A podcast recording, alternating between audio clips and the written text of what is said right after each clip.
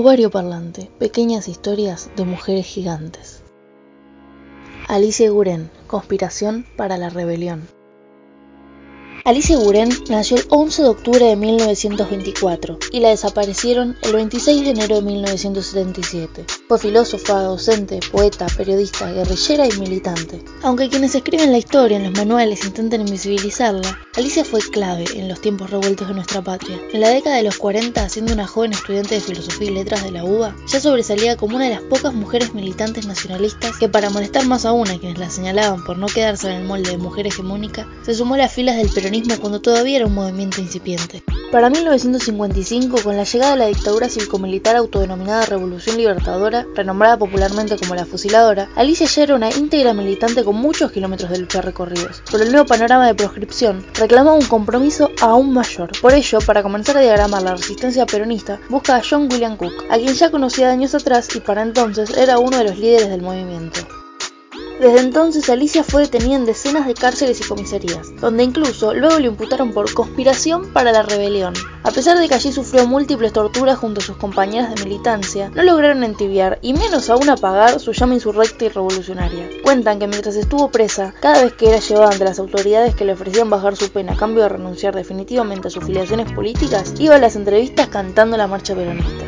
Cook, con quien mantenía una relación personal y política por carta, se hallaba recluido en la cárcel de Río Gallegos, de donde tiempo después escaparía en una espectacular hazaña junto a otros dirigentes peronistas a Chile, y allí tomaría contacto con Alicia, quien quedaría en libertad en noviembre del 56.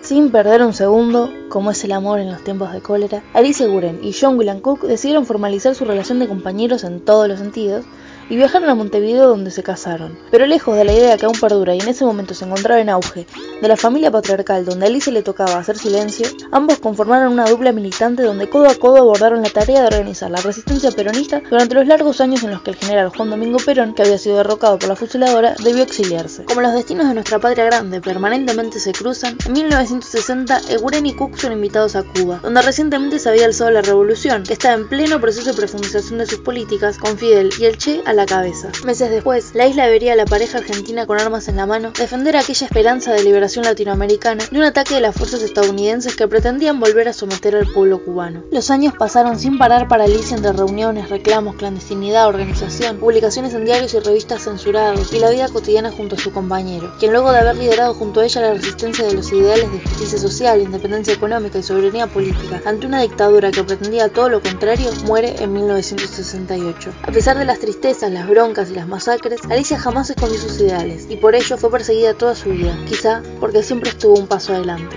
El 26 de enero de 1977, a casi un año de instaurada la última dictadura cívico-militar en nuestro país, Alicia Guren fue secuestrada en la vía pública por un grupo de tareas de la Armada. Tenía 52 años. No se sabe la fecha exacta de su muerte, pero sí se conoce que fue torturada en la ESMA y finalmente arrojada desde un helicóptero al Río de la Plata en los llamados vuelos de la muerte.